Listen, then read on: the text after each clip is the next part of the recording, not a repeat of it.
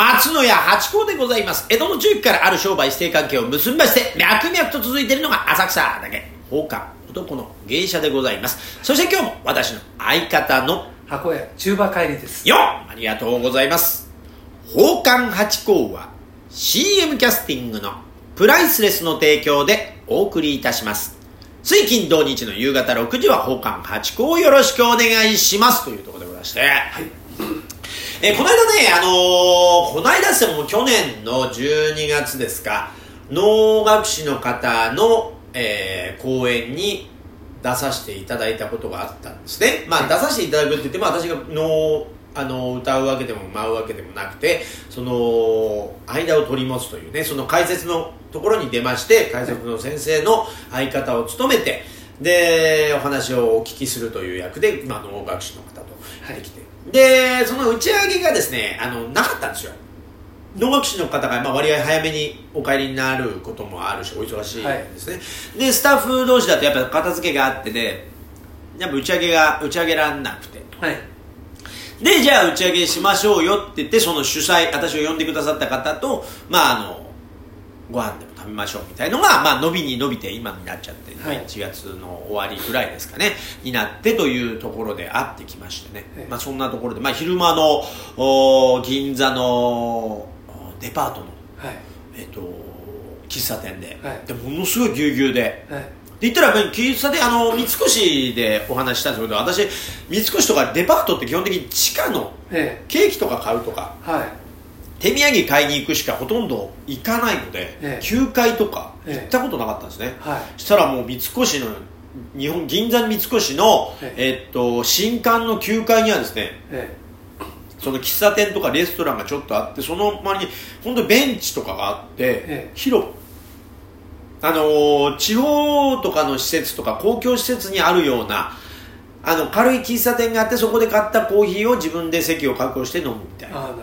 ところがあってでええ。ゴミ箱も併設してるようなところ。で、はい。何これ銀座にこんなところがあるんだって初めて知ったようなところ。えでそこでまあその方と2人で。えで私の都合であの時間がランチって言ってたんですがちょっとあの撮影とかがあってあのすいませんゆあの3時半ぐらいからお願いしますだって食事はじゃあお互いに取っちゃってから。でで喫茶店で、まあ、1時間2時間ぐらいお話ししましょうみたいな。で打ち上げましょうなんつって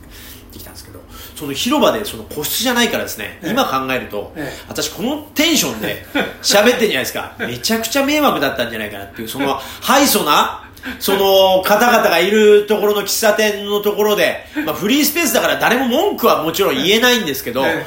あーなんか全部聞かれてるのも恥ずかしかったなっていうかねその奉還って言っちゃってるしね。で能楽師の能の話もしちゃってるし。すげえ恥ずかしいなと思って。それでも喫茶店が三越の9階新館の9階にありますからなんか普段は空いてるらしいですよ。その時はぎゅうぎゅうだったんですけど。あの新館っていうのはあのほら三越日本橋のねとこじゃなくてどこ？隣隣隣です。隣隣隣隣隣です。あライオンがある入り口のところのはビルの隣にあってですね。い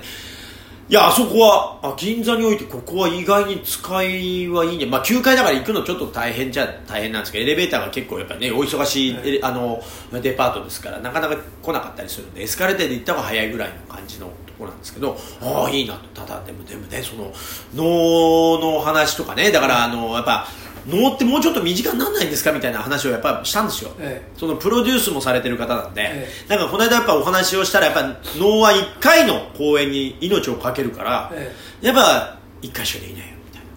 ことだったんで。いやそうじゃなくてもうもうちょっとライトに。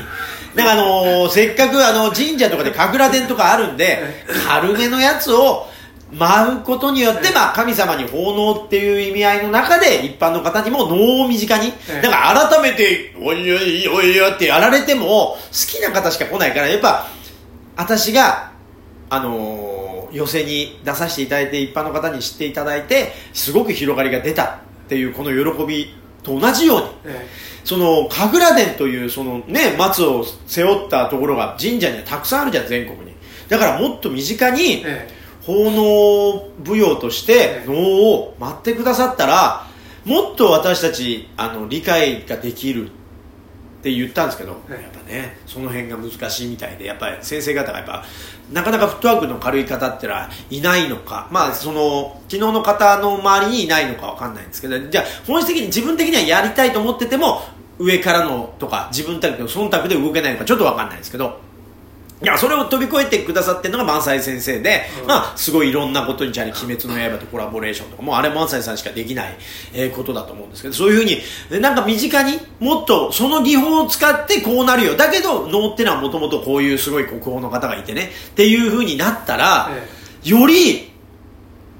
理解が進むんじゃないかっていうかもうもちろんフランスとかではもうすごい評価を受けて大好きなんですよ。フランスの方とかって。で舞踏とか能とかってそういう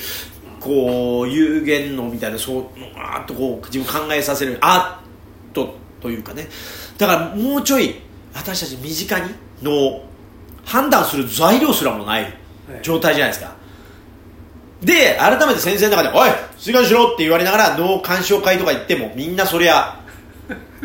で芸能ってそういうもんじゃないからよくあるんですよ。私たちオペラの時もそうだったんですけど先生が「シッ静かに声出すんじゃないダメちゃんと見なさい」とか言って「いやちゃんいやいや違う違うあの娯楽でございますよ。もちろんねあのいや歌ってる時に一緒に歌あのダメですけどそれはね。だけどその楽しいなとか笑うとかっていうのはいいんですよっていうのをやっぱ皆さん、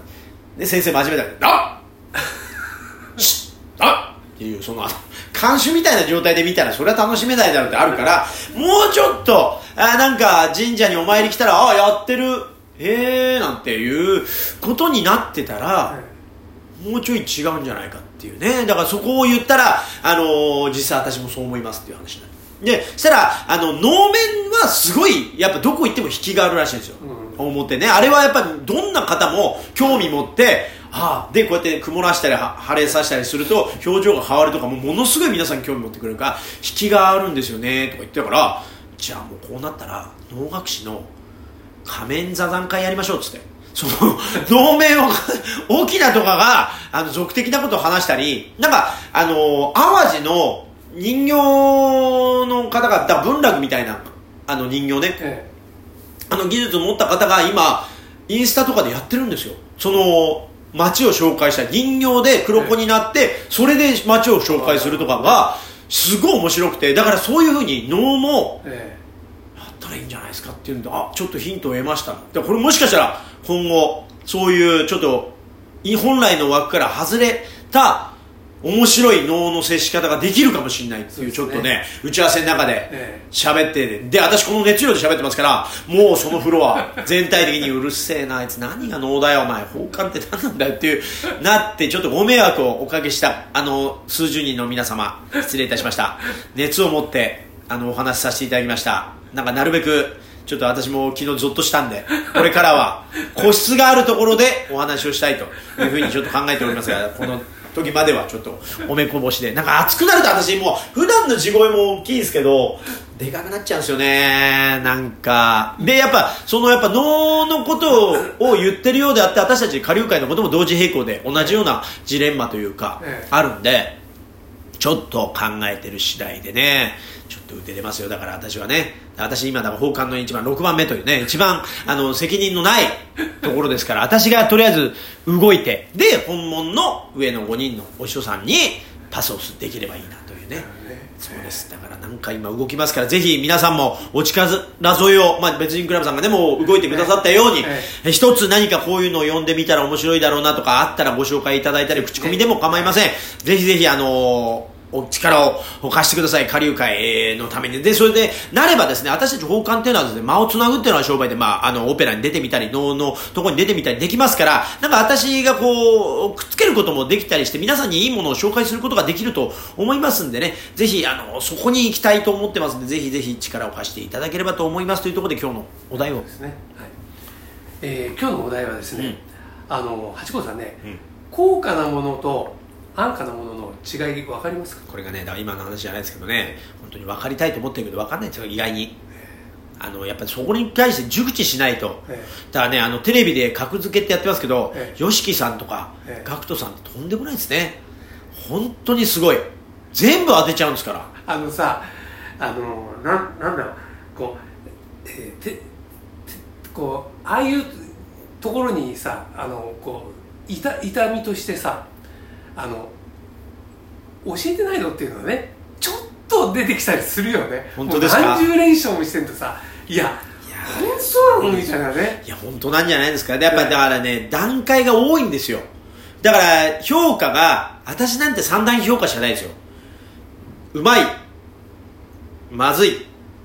食べたくないっていうなんかそれぐらいしか評価ないの。あの方ってのはうまいの中にも100評価があってまずいはまあそんなにないとしてもうまいの評価がめちゃくちゃあるんですよ。だからソムリエとかもだってワイン飲んでじゃこうじこ猫の肛門のみたいなそういうじゃないですか。何この表現っていうかそんなに分類ある？ある？みたいな。なんかあのあのー、とんかつのソースと醤油とのうまさの違いはわかるけど、ある一定のうまいから僕もううまいの差がないんですけどみたいな。なだからよく、あの、美味しいものを食べさせていただいた時に、お前は何食わしても同じうまいしか言わねえなっておっしゃることはあるんですけど。あのあアナログなんだろうねそうなんですよね、うんそういう方デジタルと違って、うん、そうだから評価がない。うまいかまずいかじゃなくてその中にはね。そう。だ、だただ、そのマイムとかに関しては、めちゃめちゃありますよね。あるんだ。うん。うんだからやっぱその得意分野っていうか、興味のある分野に対してはあるからそれが、うんあの YOSHIKI さんとかすごい広いんだなということなん得意分野がいっぱいあるみたいな。あるんだなと思って。だから好きなものとか得意分野に関してはこの安価なものとかいいもの悪いものは分かる自信もありますが、うんその美味しいとか例えばこの洋服がかっこいいとかっていうのはあんまりこう分かんないかもしれないなと思って。いいものとかね。え中馬さんっていうのは？俺は全然ないですよ。ああやっぱそうでしょう。まあ。このこの前ねあの息子がねあのえっ、となんだろう。肉をねうん。買ってきたの。や焼き家で焼肉みたいなね、こうしようって言ってね。でねいいものと悪いもの買ってきたら安いものねスーパーと。そうじゃないのも全然見分けがつかなかった。うんうんって感じです。やっぱそうですよね。難しい！